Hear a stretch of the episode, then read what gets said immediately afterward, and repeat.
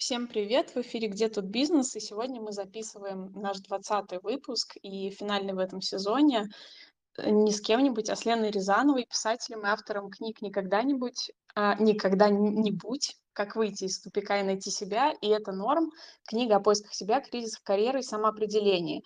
Сегодня будем говорить о выгорании. Я очень ждала сегодняшнего разговора. Лена, спасибо большое, что согласились поучаствовать в, в этом обсуждении. С удовольствием. Спасибо, что позвали. А на самом деле, я уже успела прочитать э, обе книги Елены, и мне безумно понравилось. Возможно, потому что многие моменты откликнулись во мне. А, на каких-то этапах книги я думала о том, что кажется, я уже это все прошла, и поэтому мне было менее интересно, но потом я продолжала читать и понимала, что э, ага, вот тут вот я еще не была, или ага, вот это вот э, я подступаю именно к этому моменту, поэтому я очень рекомендую это всем, кто сталкивается с э, проблемой поиска себя и думает, а что же ему делать или ей делать э, в плане карьеры дальше.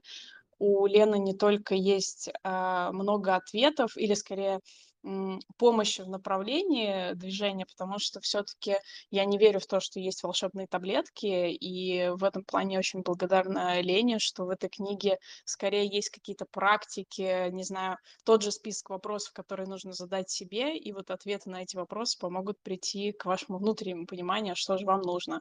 Это очень клевые книги, всем советую, а теперь я думаю, что можно уже начинать. Кстати, обзоры на книги скоро появятся в каналах, так что э, ждите. Надеюсь, Надеюсь, а, вам понравится и обзор, и книги. А, Лен, спасибо огромное за это. Очень-очень приятно. Да, я надеюсь, что это тоже э, как-то... Я, я постараюсь для вас сделать, может быть, более э, широкий обзор для более как-то длинной э, обратной связи, потому что фидбэк это безумно важно, и я верю в то, что фидбэк позволяет улучшать продукты, и это тоже своего рода там точка роста.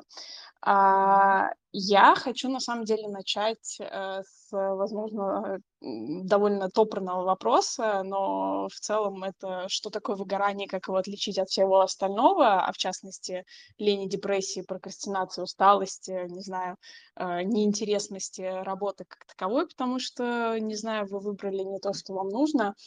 А, я бы, может быть, попросила вас как раз э, выделить два-три вопроса, которые нужно задать себе, чтобы понять, оно это или не оно. Мгм. Ну, воспольз для определения выгорания как состояния я воспользуюсь, э, терминами Кристины Маслач. Это исследователь очень авторитетный в области выгорания, и она выделяет три компонента выгорания. Первый компонент– это эмоциональное истощение – ну, здесь, как правило, мы его достаточно быстро начинаем ощущать. Второй компонент– это деперсонализация. Это когда люди вокруг, когда люди, для которых мы работаем, когда близкие и не близкие, когда люди вокруг становятся источником э, стресса, раздражения. То есть мы начинаем от них закрываться, отдаляться, и возникает такая дистанция от этих людей, хотя еще вчера, допустим, они могли нам быть очень дороги, очень нравиться, а тут такое ощущение, что их много, они а, очень нас ограничивают, и всякий прочий, тут уже все персонально очень. И третий компонент – это а, по-научному это называется редукция профессиональных достижений, по-простому это называется обесценивание. Это когда смотришь на свою историю – и она кажется тебе совершенно неинтересной, пустой, ни к чему не ведущей. И вообще тебе показалось когда-то, что ты классный профессионал, и вообще тебе показалось когда-то, что ты делаешь что-то хорошее или вообще на что-то ты способен. И вот это ощущение, оно, конечно, очень деструктивное и, пожалуй, самое стратегически опасное из всех, потому что именно в точке выгорания сильнее всего хочется что-то поменять. А представьте себе, если человек выходит в перемены или хотя бы в размышления о переменах, вот в этом ощущении, что он никто, и звать его никак. вообще он ничего хорошего не сделал. Понятное дело, что здесь велика вероятность нисходящей спирали, то есть он будет себя ограничивать, ограничивать, ограничивать, еще больше получать подтверждение своей никчемности, своему обесцениванию, и в итоге из этого придется как-то выбираться уже очень сложно. Вот, поэтому вот эти три признака выгорания я люблю автомобильную метафору и выгорание. Я считаю, если использовать автомобильную метафору, это состоянием, когда бак пустой. То есть когда нет энергии. Нет топлива в машине, нет энергии в человеке. И классный вопрос по поводу того, как его отличить. Но все же я считаю, что то, что вы перечислили, и депрессия, и какие-то другие вещи, я сейчас уже не запомнила, они все как симптоматика могут проявиться. Ну, депрессия, пожалуй, уже на более поздних этапах, либо она же триггером, опять же, может быть. То есть даже на самой любимой работе, если у тебя вдруг по какой-то другой причине, не рабочей, случил, про- происходит депрессия, то и работа рано или поздно подтянется в это состояние. То есть она тоже окрасится вот в эти депрессивные цвета, то есть здесь разница единственная будет, что не выгорание стало причиной депрессии, а депрессия стала причиной выгорания. Поэтому я предлагаю, ребят, к выгоранию относиться как вот три признака. Мы знаем эмоциональное истощение, деперсонализация и обесценивание. И считать его такой, а, смотреть на него как на верхушку айсберга, которая торчит из воды, а разница будет в том, что под водой. И здесь будет несколько причин. И если сейчас есть возможность сказать о них, их хотелось бы их разделить, чтобы люди понимали, э, что они разные, то я бы, конечно, об этом рассказала. А дальше уже Я можем идти как в любую раз, из этих причин. э, думала, что у нас, э, в ответе на первый, э, вопрос они все непременно прозвучат, и это очень клевая сегментация, которую вы описали. Но я еще вот к определению, может быть, э, э, добавила бы какую-то историю, ну, вот про системность, да. Понятно, что, э, мы там всегда можем устать, да, у нас периодически бывают вот эти вот, э, волновидные истории, когда вот, э, вчера мы были просто королями эффективности, а сегодня что-то Мгм. пошло не так, да, и мы готовы просто лежать с тюленем и ничего не делать. Но, э, совершенно точно, вот мне кажется, таким показательным моментом становится, когда ты вот просто вот, э, пластом лежишь, ничего, ну, не обязательно, ну, там, фигурально говоря, в том числе, и просто не можешь ничего делать, или у тебя просто руки опускаются при мысли о работе, там, ну, или, да, каких-то карьерных перспективах, или ты Мгм. уже на протяжении длительного периода времени возвращаешься вот к этому вопросу о Мгм. том, кто я, куда я двигаюсь и вообще зачем я здесь, а то ли это. Ну, наверное, это какие-то более мелкие истории, но мне кажется, э, это, такие критерии, которые вот, ну, как мне кажется, на на моей практике, ну, были такими красными, э, флажками, которые вот я вообще не замечала. Но вот к вопросу о том, э, что я много всего а, как-то себя увидела в вашей книге, то мне показалось, что это, ну, по крайней мере, лично для меня были такими показательными, а, моментами впоследствии.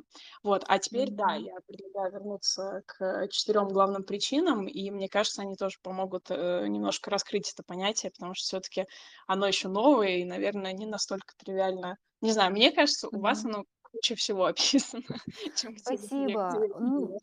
Я очень-очень старалась, и хотя моя книга не только про выгорание, она гораздо шире выгорания, но выгорание очень часто и кризис карьеры в том числе провоцирует, хотя все-таки это разные состояния. Кстати, чтобы закрыть этот вопрос, люди очень часто путают, они говорят, а, я выгорел от этой темы, или там, я выгорел на этой работе, я хочу чего-то другого. Так вот, выгорание от кризиса карьеры все же отличается. Потому что кризис карьеры, несмотря на то, что он звучит страшно, кризис– это все-таки вопрос роста, вопрос того, что ты перерос свою нынешнюю историю, ты вполне можешь быть в полноте своих сил, но ты просто не знаешь, куда тебе дальше. И вот если опять же вернуться к автомобильной метафоре, то вот стоит машина, она никуда не едет.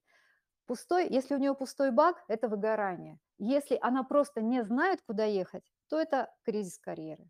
Разница будет в этом. Вот.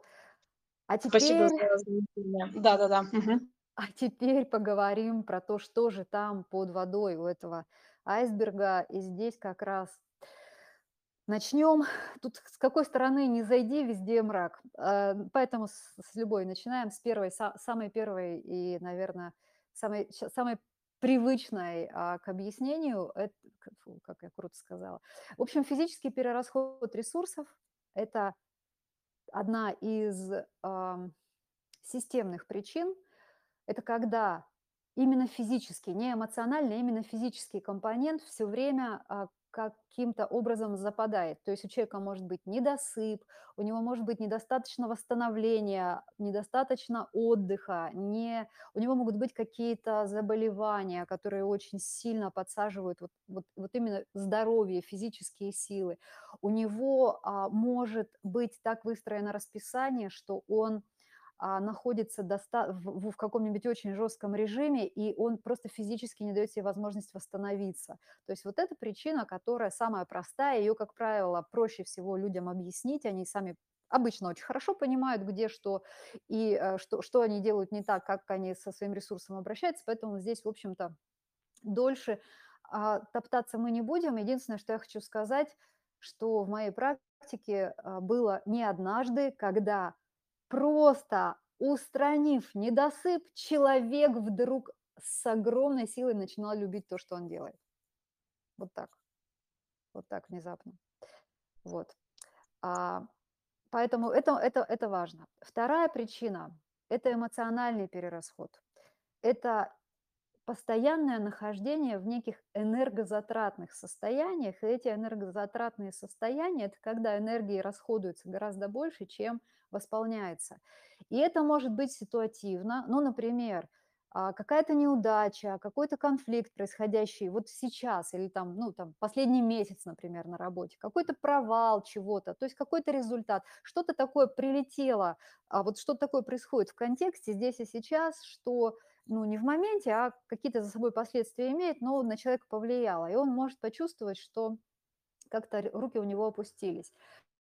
Ситуативной тоже бороться довольно-таки просто, потому что ее там как-то переработать, устранить, осмыслить и так далее, и она, как правило, тоже всегда лежит на поверхности, человек достаточно легко может сказать, когда этот триггер случился.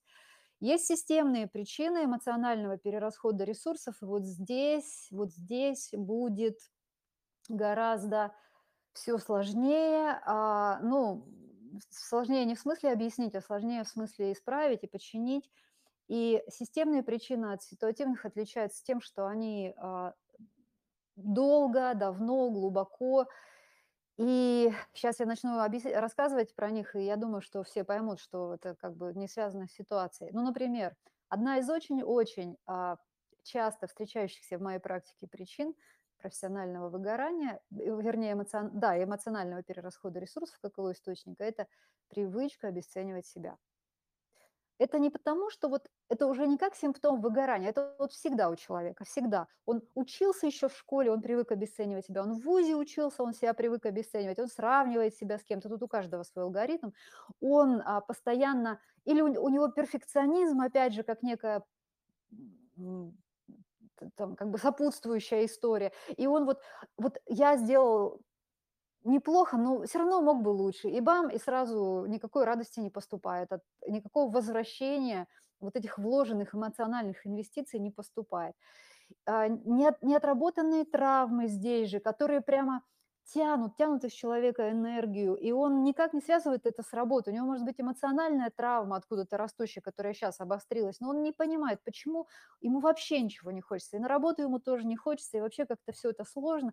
И вот это то, что постоянно подсаживает батарейку, то есть условно системные причины, это когда человек вот хронически не в ладу с собой, у него состояние такого комфорта внутреннего, оно ну, практически недостижимо. И здесь, если эта а, проблема именно такая, то она до поры до времени может не особо проявляться, человек достаточно, мы, мы знаем, что мы привыкаем ко всему, человек достаточно спокойно, достаточно долго может на этом, как бы на низком вот этом уровне топлива как-то существовать, но как только происходит что-то важное, как только, может быть, обостряется стресс или что-то еще происходит, то вот эти все трещины в фундаменте, они становятся очень-очень заметны, и все, туда огромное количество энергии уходит.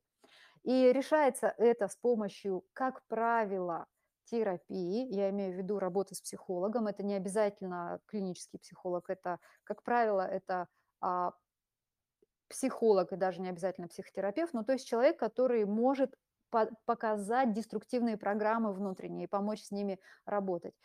Это был второй момент а, в эмоциональном перерасходе ресурсов. И есть особый подвид этого, который сейчас, наверное, будет очень знакомо звучать для нашей аудитории. Я его называю смысловое выгорание. Это когда Бывает 2 вида смыслового выгорания. Первый не для нашей аудитории. Это когда люди занимаются бессмысленной работой в целом.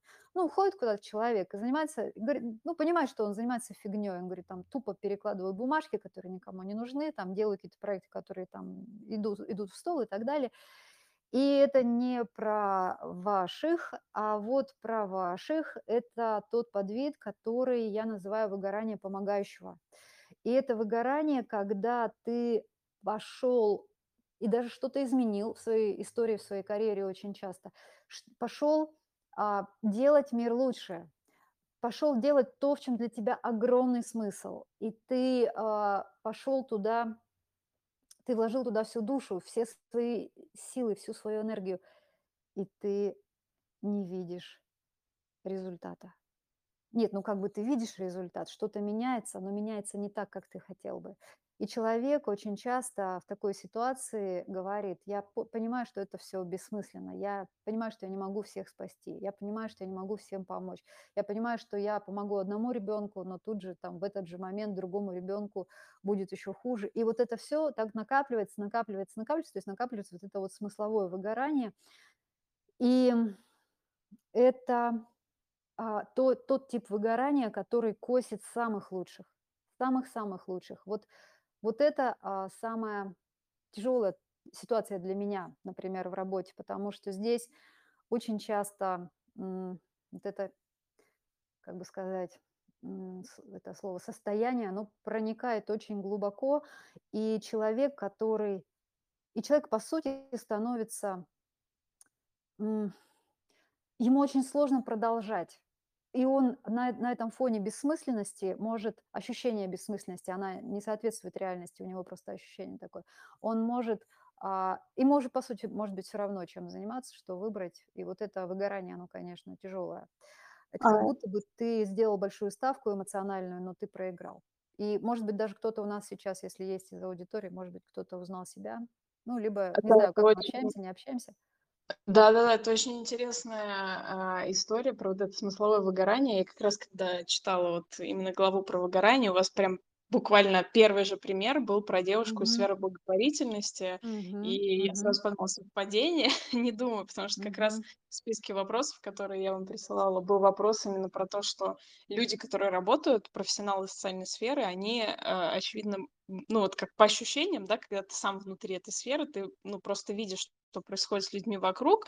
Они вот Мгм. эту вот лямку тянут, но как бы в какой-то момент просто сил не хватает, и люди вроде бы чувствуют, что они не могут это бросить, вот, и они продолжают идти, и уже как бы вот на последних, э, Мгм. не знаю, на последнем издыхании буквально, потому что, ну, как показывает практика, если мы в таком режиме долго и системно э, выживаем, я бы так это сказала, назвала, то рано или поздно наш организм, э, начинает подавать все более и более, э, как это, выдавать системные ошибки, пока мы не доходим до 404 ошибки, когда система просто нет связи с сервером, все просто ничего не работает.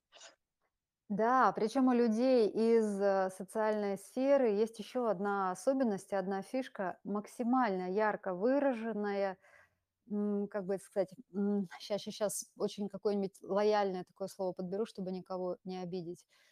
Вот знаете, бывает, что задача всегда в приоритете, а сам человек на втором месте. Для себя, для себя. И вот это вот максимально выраженный игнор себя, как а, чего-то важного, потому что ты знаешь, почему ты работаешь, ты знаешь, а, для какого результата ты работаешь, ты знаешь, кому ты помогаешь, но ты сам при этом не воспринимаешь себя как главный компонент, как вот какую-то опору во, во всем этом процессе, потому что ты всего лишь расходный материал. Во всяком случае, такое возникает впечатление, когда а, смотришь а, и слушаешь истории людей, которые всем помогают, кроме себя, а на себя совершенно забивают. Не, и, и, и ник- никогда не дают себе возможности остановиться, передохнуть, восстановить силы, восполниться, порадовать себя. И, и я уж не говорю про то, чтобы какое-то удовольствие себе доставить, что-то сделать приятное, как-то выделить время на восстановление. Фу, какое там? Задача всегда в приоритете, потому что задача очень осмысленная и важная. И вот это, опять же, очень тревожный сигнал, потому что у нас нет в культуре такого приоритета себя как ресурса, уважения к своему ресурсу. Сначала задача, потом человек.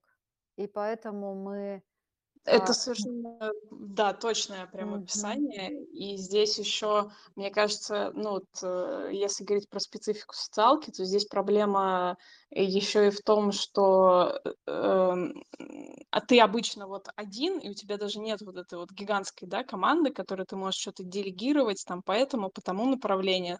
И мне кажется, это еще больше усугубляет вот то, что вы сказали выше. И, я просто, честно говоря, не представляю, как, э, люди выживают в этой сфере. И поэтому, э, мне хочется говорить об устойчивости во всех ее проявлениях и в Ага. осознанности во всех ее проявлениях. А, но если вот, э, может быть, по вашей практике, есть ли ощу ощущение, что люди в социалке выгорают, э, чаще или быстрее? И можно ли вообще избежать выгорания вот именно в социальной сфере? Люди в соци лю люди в том, что для них значимо, вообще выгорают быстрее. Это только кажется, что, если выгорание с тобой произошло, то, наверно, ты попал на какую-то неправильную для себя работу. Нет, выгорают на любой работе, и за последние 10 лет я очень хорошо это поняла. Выгорают на работе, которая вообще когда-то была в списке работы мечты. Выгорают на работе, которая очень осмысленная. Выгорают на работе, когда работают на себя, когда часто слышат спасибо, когда чувствуют уважение к себе, когда востребованы. В общем, когда вот все то соблюдается, что ради чего люди меняют, а, и меняют что-то в своей карьере, все это у человека есть, и он все равно выгорает. И я, считаю, что на любимой работе или в своем деле выгорание, оно ускоряется, потому что там очень высокая эмоциональная ставка. И если ты просто ходишь на работу, работу как работу, она не особо тебя как бы не ты ты ты вовлечен в нее, ну, так, спокойно и ровно, как сотрудник, который, ну, в общем, функционирует исправно, но не особо горит. И ты выходишь с этой работы, и что бы там ни происходило, ты такой на позитиве, ты спокоен, тебя отпустило, ты не тащишь с собой мысли, не тащишь с собой сомнения, ты уходишь, и ты восстанавливаешься. Но когда ты работаешь в том, что тебе по-настоящему дорого, ты не отключаешься от этого вообще никогда, никак. И, конечно же, постоянно вот в этом режиме включения, включения, включения, включения, и ты, ну, тут ни один, даже, даже, даже прибор ни один не выдержит такого, а мы люди, и мы, мы просто начинаем искрить, и все, дымиться, я не знаю, что там с нами происходит. И мы не понимаем, как так, я люблю то, что я делаю, что со мной происходит. Я однажды, это было года три, наверное, назад, я сейчас уже не помню, в Питере был один форум, на котором было очень много ребят из социальной сферы, из НКО, прямо много-много-много, и меня позвали на него выступить э, про выгорание, и, и я просто обалдела и не поверила своим глазам, потому что было очень много людей в моем зале. Мест не хватило, люди сидели, стояли, и я тогда а, в очередной раз получила подтверждение, насколько это актуальная тема в сфере профессий, которые делают мир лучше. Это не только про социальную сферу. В принципе, там доктора, они не в социальной сфере, я так понимаю, работают, ну, явно не в НКО, но доктора тоже. Вот, вот, вот выгорание докторов, например, по той же самой схеме проходит.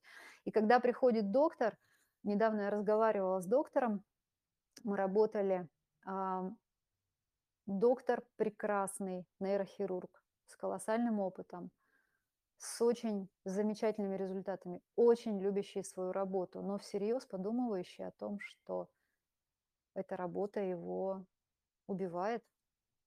И когда понимаешь, что дело не только в работе, а в том, как ты в ней присутствуешь, какой у тебя способ быть в этой работе, какой, как, как- какой ты там, то тогда появляется возможность как-то все перенастроить.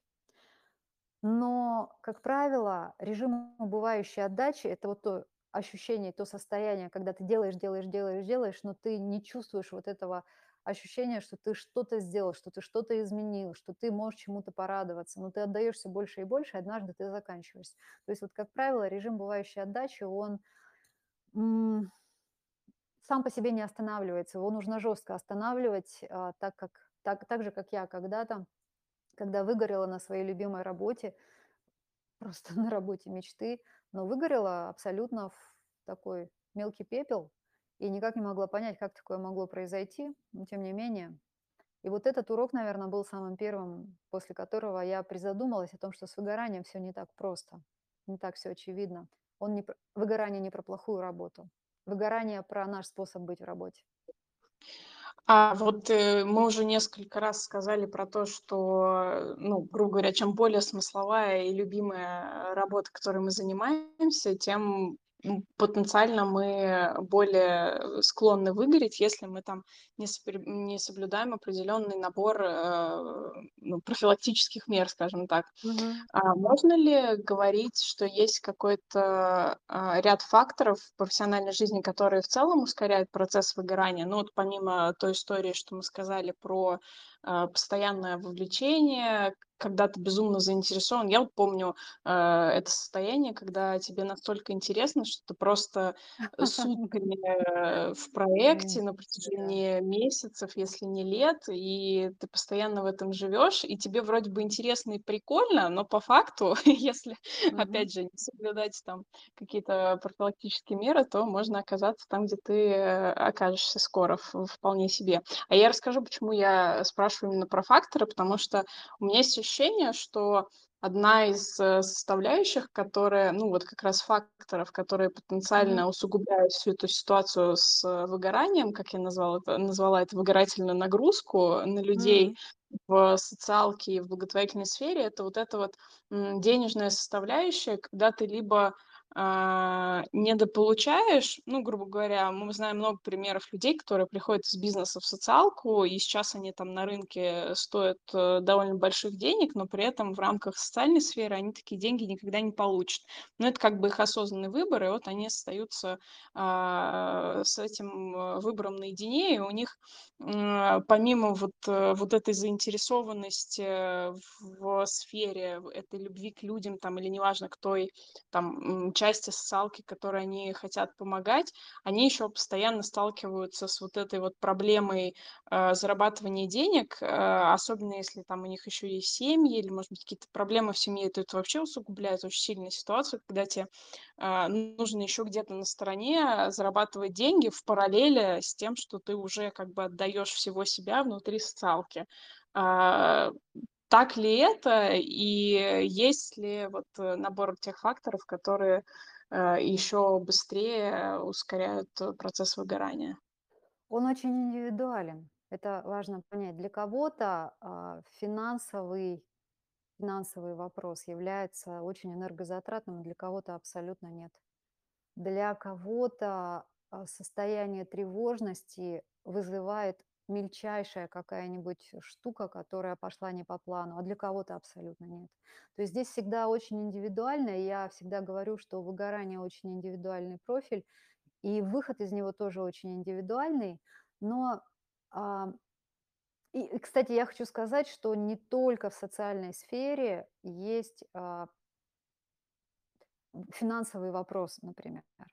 То есть это касается, это может касаться абсолютно любой сферы, и даже какой-то супер процветающей сферы, но какого-то уровня позиции, которая, например, там, изначально не очень хорошо оплачивается, но человека требует много.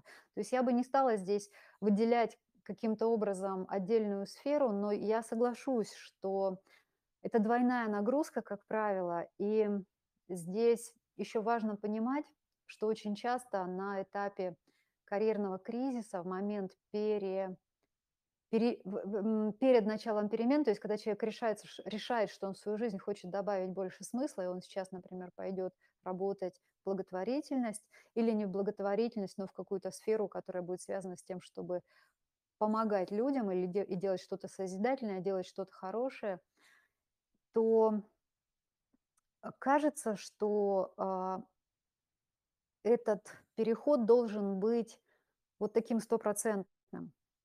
Ну, то есть ты вот сегодня ходил на работу в офис, а завтра ты должен полностью с 24 на 7 быть готовым посвятить себя новой сфере. Но очень часто это не работает ни для новой сферы, ни для самого человека, потому что во-первых, э, в социальной сфере я бы не сказала, что особо-то тоже нужны непрофессионалы, то есть люди, которые вот не хотят больше заниматься тем, чем они занимались, а хотят делать что-то хорошее. Дайте им теперь эту задачу. Может быть, начинать, начинать стоит плавно, и осваиваться стоит плавно. И со временем вот выстраивать такой формат а, работы и жизни, чтобы чувствовать себя зоне спокойствия. Я не говорю про зону комфорта, там часто комфортом и не пахнет, но зона спокойствия– это когда тебя не раздирают на несколько частей вот эти противоречия, связанные там, с, опять же, с финансами. И поэтому, когда, вот если представить себе такую шкалу, горизонтальную шкалу, а представим, что на них 10 делений, и а, в левой части шкалы будет слово «никогда», а в правой части шкалы будет слово как же это, по-английски это будет full-time job, а по-русски это будет а, основная работа. И вот представим себе, что любое занятие в нашей жизни, оно а, может присутствовать как, каким-то образом в, разном, в разной градации на этой шкале. Ну, например, мы хотим помогать животным. Я, я хочу помогать животным. Я в свое время даже хотела перейти в зоозащиту и заниматься этим как основной профессией. Я думаю, зоозащита только выиграла от того, что я это не сделала, потому что более э, хрупкого и эмоционально неуравновешенного сотрудника, я думаю, там мало могли, мог, смогли бы найти в зоозащите, потому что это, это та сфера, которая, ну, раз, э, она убивает меня просто. То, что я вижу, происходит в отношении с животными, и поэтому я просто проф непригодна. Но э, до этого я дошла потом. А, а еще, когда я задалась этим вопросом, что же я хочу делать, что же станет, что же я хочу, чтобы было в моей жизни, как важная часть моей жизни, то зоозащита, несомненно, важная часть моей жизни. И на уровне никогда или там на уровне 10, ой, на уровне одного, двух, трех, четырех делений, это могли быть вещи такие, ну, типа а, подписаться на ежемесячные взносы а, в какой-нибудь а, фонд, который занимается защитой животных вот в итоге я там подписалась на ПИТа фонд. Потом каким-то образом помогать, когда просят помощи и так далее, и так далее. Потом на другом делении по уровням повыше могло бы быть какая-то регулярная, но все же небольшая работа, помощи, содействия кому-то. А потом что-то еще и вплоть до того, что там на уровне full-time job, как для меня бы, то, что для меня бы сработало, это приют для а, животных, приют для собак. И Сейчас это для меня вариант, который невозможен, потому что у меня нет места, где я могла бы его построить, но я надеюсь, что я это осуществлю чуть позже. Но вопрос в том, что этот смысл все равно не, не будет пропущен в моей жизни, он все равно будет работать в моей жизни, потому что я могу его осуществить в, какой-то, в каком-то меньшем измерении. И для меня это решение стало решением взять собаку из приюта. То есть вот такие вещи а для старта. И я не знаю, как я дальше буду продвигаться в этой сфере, пока моя основная работа лежит в другой сфере. Но тем не менее, вот комбинация каких-то вариантов, она, она возможна. И как, интеллектуальное волонтерство, опять же, возможно. И вот, ну вот как, и когда мы говорим, что человек говорит, все, то, то как было бессмысленно. Я сейчас собираюсь э, а, перейти а, в хорошую сферу, я хочу заниматься чем-то созидательным, я хочу делать мир лучше и так далее. Он идет, и он помогает кому-то, и он спасает кого-то. И он будет делать это, и неважно, будет он делать это а, когда это будет его основная работа, или когда это будет, допустим, не знаю, там половина его основной работы, есть какая-то дополнительная работа. Я призываю к тому, чтобы уходить от черно-белого мышления, уходить вот либо все, либо ничего, потому что это не срабатывает для очень многих людей. И я считаю, что любая сфера, в том числе благотворительность, только выиграет от того, что туда придут профессионалы, которые в порядке и которые могут дать гораздо больше своим вот этим живым и очень качественным участием, чем если они а, придут полностью туда, толком ничего не зная, не умея, и измучившись, в итоге там падут просто, и, и что дальше потом с ними делать. Вот, поэтому Бережно к себе, и любой вариант возможен. Мгм. Да, хэштег "бережно к себе". Вы целый, э, ряд, э, важных моментов затронули, и я, наверно, начну с конца про вот эту вот историю. Э, если вы не профессионал, то, может быть, и не стоит. На самом деле это ключевая вещь, которую я тоже пытаюсь донести, э, до профессионал ну, для людей, которые занимаются социальной сферой со своей стороны. Я больше говорю в целом про бизнесовую часть, потому что на уровне, а, ну, скажем так, понимания там проектного менеджмента, тайм-менеджмента, ну, или там ряда каких-то других бизнесовых историй можно уже, в принципе, понять, кто сможет какой-то проект реализовать в сфере, а кто нет. У кого-то есть, ам, какое-то представление там о планировании, каких-то там целях, стратегиях, и что более целесообразно там с учетом тех ресурсов, которые есть, и что нет. И ключевой вопрос, который я задаю, это как раз, а, вы всё-таки хотите проект реализовать в социальной сфере или это для вас хобби?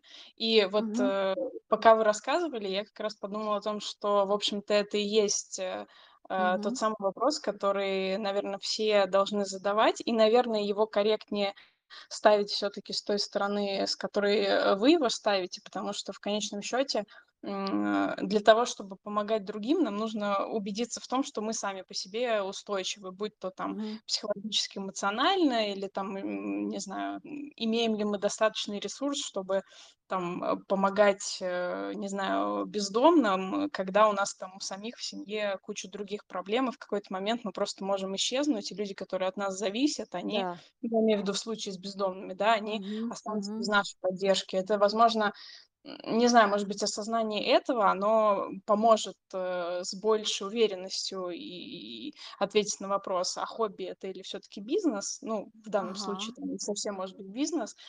А, и здесь тоже очень классный был момент в книжке как раз про то, что порой нам бывает очень сложно, в общем-то, ответить на этот вопрос, потому что вот мы ж тоже, получается, дураки такие, что ли, там сколько-то много лет уже работаем, э, в одном и том же направлении, значит, копаем, а это не туннель, где есть свет в конце, а какая-то могила больше, судя М. по тому, что происходит. И, ну, мне кажется, что, э, это, наверно, требует определенного там, определенной степени осознанности. Там мы много говорим про это: бережно к себе, осознанность, но в конечном счёте кажется, что всё именно к этому и сводится. И, наверное, как мне недавно моя подруга сказала: "Если ты будешь честна с собой, то ты сможешь найти там, ту ту сферу, тот путь, который тебе нужен". И, наверно, здесь так же. Мы можем, э, рассказывать вовне любую историю, какую мы хотим. Мы можем, ну, там, как работает маркетинг, да, как вот опишешь, так Мгм. твой продукт будет выглядеть, а чё внутри, никто не знает.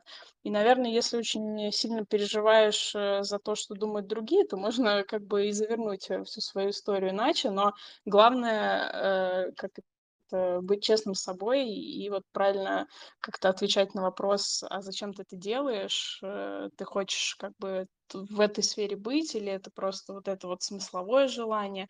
А может быть, стоит вот это вот, э, ну, начать там с интеллектуального волонтёрства или там, э, просто ездить там в приюты для животных по выходным, и это, в Да. принципе, будет, э, решать ту проблему, которая нужна". И это тоже продолжает, э, вот историю. Возможно, это уже 2 книга. Я, честно говоря, их немного, они у меня, э, как это, э, переплелись в моем сознании про то, что прежде чем как-то выбирать какую-то там сферу, путь, направление, мы так же, как и в сфере там венчуров, должны сначала протестировать нашу гипотезу, а потом уже создавать Да. полноценный продукт. И вот это вообще мне Мгм. очень понравилось, как человеку, который много пишет про стартапы и про бизнес, э, что на самом деле в жизни-то всё точно так же и работает.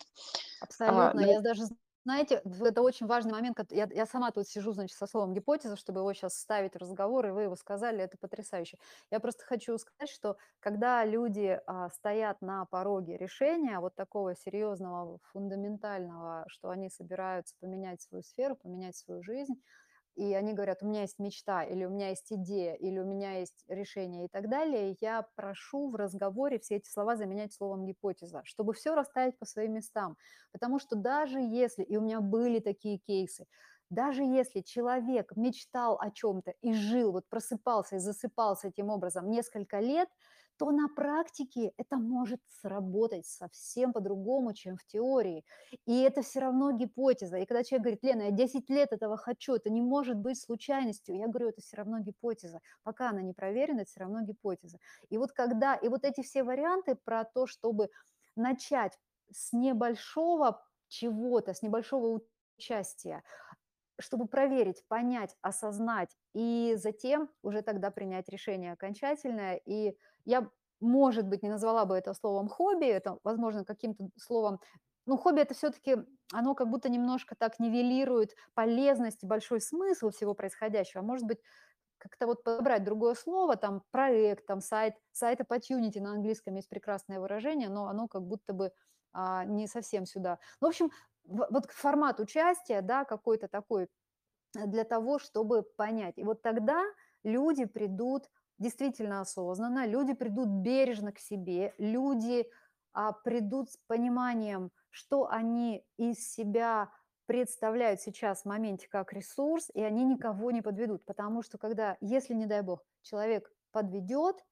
в чем-то очень важном, то опять же, ему будет очень сложно выбраться из этого состояния без потерь для своей самооценки. То есть, как ни крути, подход бережно к себе абсолютно, абсолютно, абсолютно а, выигрышный со всех сторон. И у меня есть микро-тестик, маленький экспресс-тест про бережность к себе. И если вы не против, давайте его сейчас а, сделаем. Нет, Это... да, давайте, давайте.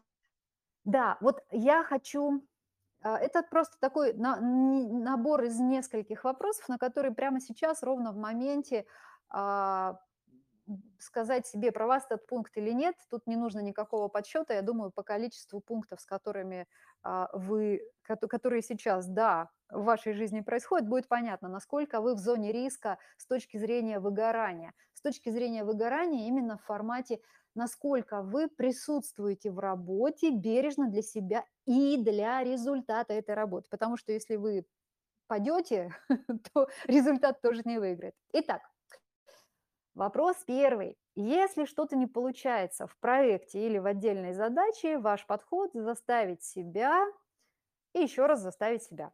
То есть еще немного постараться, если что-то не получается. Второй момент. Вы не знаете ни одного способа завершать стресс, завершать стрессовую дугу. Ни одного способа сливать какой-то ментальный напряг, скопившийся за день. Вы ложитесь спать с головой полной мыслей. Это второй пункт. Третий пункт. Вы верите, что если вы делаете важное дело, задача важнее, чем вы. И можно пожертвовать собой, а потом еще немного пожертвовать собой, а потом еще немного. Вечером и в выходные это следующий. Вы всегда в режиме немедленной реакции на все входящие рабочие сообщения. Они у вас все время дзынькают, чем бы вы ни занимались, и утром первое, что вы делаете, это они. Следующий пункт. Главные способы восполнения энергии – это сладости, кофе, ну, иногда энергетики. Дальше. А, сейчас, секунду, тут у меня... У вас нет ответа на вопрос о недавних радостях и классных впечатлениях, а, которые у вас были, потому что у вас их не было. Ну и достаточно. Я думаю, мы и так уже всех напугали. На самом деле, я хочу сказать, что э, мне кажется, еще бы, ну вот, э, не знаю, ну вот много времени назад я бы отметила практически все пункты, а, ну, может быть, за исключением последнего. ну, в какой-то момент я и на последний так ответила, и это был, Мгм. наверное, тот момент, когда я, а, я помню, я, я вышла из душа с сознанием того, что я несчастлива. И мне, мне кажется, что это был просто вот момент, когда ты доходишь до ручки, и, и ты такой уже, о-о, кажется, я...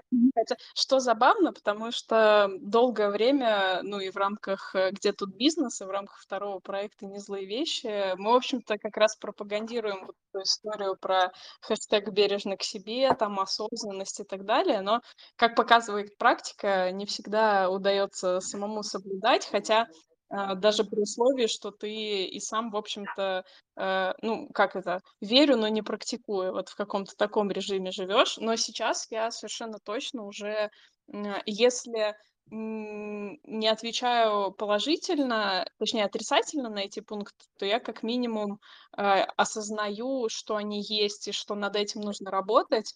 И э, мне кажется, что это, м, как это, показатель того, что я двигаюсь в нужном направлении. Вот. Мгм. А я хотела еще, наверное, продолжить вот эту вот историю про, э, мечты, да, там, в чем моя мечта, куда я, э, двигаюсь. Вот если это моя мечта, значит, вот туда мне и надо, и я обязательно буду заниматься тем, что мне нравится. А, Ты я хочу вспомнить, э, еще один момент, э, из, э, э, вашей книги, где речь шла о том, что мечты в том числе можно использовать и для, ам М, ну, как раз вот этих вот, э, зажигающих действий, которые позволят, э, восполнять, э, энергию, если, а, мы чувствуем, что она заканчивается, или мы чувствуем, что, ну, так или иначе нам нужно восполнять энергию, потому что иначе, как мы обсуждаем последние 50 минут, мы придем к тому, что мы в какой-то момент, а, поставим себя на грани выгорания. И мне очень понравилось упражнение про "давайте запишем, в чем заключались наши а, значит, мечты когда-либо и попробуем там какую-то часть из них реализовать. И вот эта вот реализация мечт, она позволит нам как раз э, перезагрузить нашу систему. а, И если там не станет э, вот этой самой там новой карьерой, там, я не знаю, чем угодно, то как минимум позволит, станет вот этим вот импульсом, который позволит нам а, двигаться вперед там по каким-то другим направлениям. И, наверное, продолжая вот эту вот, э, историю с мечтами и с зажигающими действиями, а, в конце сегодняшнего эфира я бы хотела поговорить о том, какие вообще существуют методы профилактики выгорания. И, как они, а, чем они отличаются, может быть, на разных этапах, потому что кажется, что есть, более, ну, критичные этапы, может быть, когда, как бы, ну, про про профилактику уже не говорим, и здесь, э, хочется обсудить, а что вообще делать, если ты понял, что ты дошел до ручки, и дальше, э, кромешная темнота. Но, э, для начала, может быть, начать более а, с как-то с профилактических мер, а не с, э, конкретных решений уже, а, появившейся проблемы с выгоранием.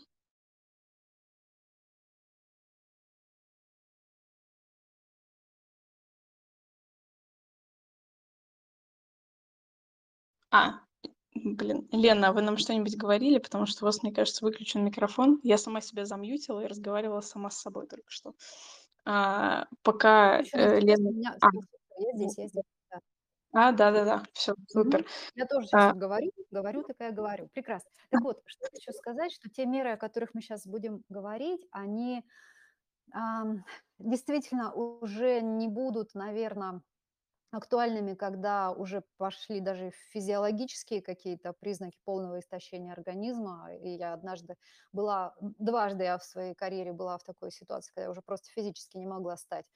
А, но на с точки зрения вот системного решения, выстраивания вот такого системного подхода, который позволит тебе, чем бы ты ни занимался, быть в порядке и бережно относиться к себе, и это даст выигрыш не только относительно состояния своего, но и задача тоже выиграет от этого, что тоже важно. Так вот, первый момент, он будет связан с установкой. Это, это будет момент, связанный не с какими-то действиями, а просто с пониманием, с осознанием того, что отдых– это не что-то, что, ну, будет, конечно, если ты как следует поработаешь, или ты его заслужишь, или еще что. То есть перезагрузка восприятия отдыха, она важнейшая часть. И э, как правило, все происходит по следующему, по, по следующему сценарию, как если бы человек ехал в машине, увидел бы, что у него пустой бак, а, и увидел бы заправку неподалеку, но не стал бы туда заезжать, говоря, о, мне еще 300 километров ехать, некогда мне на заправку заезжать. Вот в машине никто так себя не ведет, но в жизни, в карьере профессионалы ведут себя чаще всего именно так. То есть отдых всегда вторичен, а отдых не вторичен, это топливо, на котором мы едем. Поэтому мы должны разрешить себе отдыхать, сказ сказать очень легко, но хотя бы сейчас закинем какое-то зерно. Мы должны разрешить себе отдыхать, если мы себе до этого не разрешали. И относительно отдыха, относительно восполнения ресурсов есть очень-очень простое правило, которое просто в своей гениальности работает на 100%.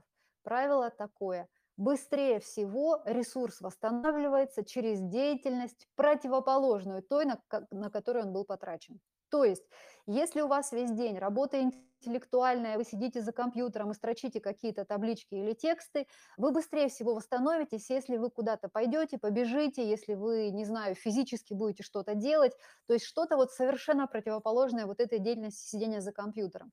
Если у вас, наоборот, много движухи, общения, там, физических усилий и так далее, то вы восстановитесь, допустим, в полной тишине, когда вы будете, не знаю, неподвижно лежать и чего-нибудь читать. То есть вот помните, как у Маяковского, товарищ, запомни правило простое, работаешь сидя, отдыхай стоя. Вот этот принцип работает, и чем сильнее контраст, тем быстрее восстанавливается ресурс. То есть если я после сложнейшей сессии сяду 5 минут повязать, то я из этих пяти минут вязания выйду, как если бы я час просто лежала на диване, ничего не делая. Вот, это важный момент действительно работает. Ну, вот как-то я сейчас пытаюсь просто приложить там свою жизнь на вот то, что вы говорите, и мне кажется, вот реально так и... Ну, во-первых, это логично звучит, мне кажется. Потому что если, как бы, ну, да, я не перебиваю. Да-да-да. Ну, как минимум, точно стоит попробовать. Ребят, поэкспериментируйте, прове- посмотрите, как это будет работать для вас. И прям вот отдых должен быть на контрасте. А второе. А, сильное окружение, то есть общение с заряжающими людьми, это не значит, что вы только с заряжающими людьми должны общаться, это значит, что у вас должны быть люди, которые, с которыми у вас классный, сильный, мощный энергообмен. И даже если, допустим, это всего лишь один единственный человек, допустим, ваш друг близкий или наставник, или еще кто-то, вот этот вот, вот это, а, это должно быть, потому что это огромный источник энергии. А дальше освоить как бы сказать, я это назову так, включить наблюдателя, то есть начать наблюдать за собой и понимать, где какие сигналы, а, как, как проявляются сигналы приближающегося спада. Потому что сигналы выгорания, сигналы спада или сигналы режима убывающей отдачи– это не так, что ничего, ничего, ничего, ничего, потом бах и большой взрыв. Нет, оно накапливается. Иногда случаются прям такие заметные спады, но ненадолго. Потом мы из них выныриваем, чуть восстановившись. Потом еще спады, еще спады. И вот это классная возможность отнаблюдать свои спады, которые будут в любом случае. Но в выгорании они просто дольше и глубже, а обычные нормальные рабочие спады – это которые проходят, ну, не знаю, за выходные, например, или там за нормальный вечер восстановления. И вот как у нас это происходит, у каждого будет по-разному. У кого-то первый признак будет как раз связан с с деперсонализацией, с общением с людьми. То есть, когда ты вдруг, все было хорошо, и ты вдруг словил, что ты не хочешь больше от людей вообще письма открывать. Ну, вот как-то так, раз на ровном месте такой думаешь, о, это все неспроста. Наверное, я где-то перерасходовался. То есть вот и у каждого вот накопление, накопление своего профайла и своего досье на, на, на выгорание, оно как раз здесь будет ключевым. И какое-то время уйдет на понимание себя, то есть, когда другие люди скажут, а у меня первый признак выгорания – это такой, ну, например, начинаю срываться на близких, а у меня первый признак выгорания – это, например, начинаю тупить в решении простых задач. Вот это будут все индивидуальные вещи, тут нельзя свести все к единой таблице, которая там одинаково сработает для всех. Поэтому наблюдаем за собой. Можно прочитать прекрасную книгу а, сестер Нагоски, которая называется «Выгорание». В этой книге есть масса ненужного и масса нужного. Все, что ненужное там посвящено феминизму, еще чему-то, что к выгоранию прямого отношения не имеет, и вообще странно, выгорание касается и мужчин, и женщин одинаково, вот этой части книги я не поняла. Ну да ладно. Но там очень много ценного, как завершать стрессовые дуги, вообще что такое стрессовые дуги, как мы мешаем себе восстанавливаться, как мы пакуем стресс внутри себя, вот это тоже очень важно, и опять же завершение стрессовых дуг будет у каждого индивидуально. Дальше великолепные, всегда работающие, не стоящие ни копейки письменной практики. Письменные практики для разгрузки головы отключения вот этого вот внутреннего диалога, с кем бы он там ни шел. Но прежде всего для разгрузки головы, когда можно просто сесть а, и написать в свой дневник вечером все, что, все, что тебя беспокоило, все, что у тебя накопилось, все, что все, что фонит какой-то усталостью, какой-то вот, э, вот все-все-все, буквально все-все-все эмоции аж до пустоты, вот выписывать, выписывать, выписывать, пока вот прямо внутри не будет так чисто и пусто, что зазвенит. И вот только после этого, например, ложиться спать. И вот это очень классный э, момент, который очень часто используют как раз для того, чтобы каких-то идей там наработать, какие-то вещи обдумать, осмыслить. Но письменные практики точно так же работают для разгрузки, для вот, вот этого вот снятия эмоционального напряжения. Потом, ребята, я думаю, что все-таки а, хотя бы время от времени, может быть, не очень регулярно, но все-таки иногда стоит общаться с психологами, и есть огромные прекрасные сервисы подбора психологов, такие как Бимета, такие как Альтер, такие как там еще точно есть несколько, я сейчас уже не вспомню по имени, но я рекомендую, и они совершенно разные ценовой категории, есть совершенно бюджетные, на любой просто бюджет, просто вот, вот совершенно. Но вопрос не в том, что этих людей там нет 20 лет квалифика... опыта и квалификации.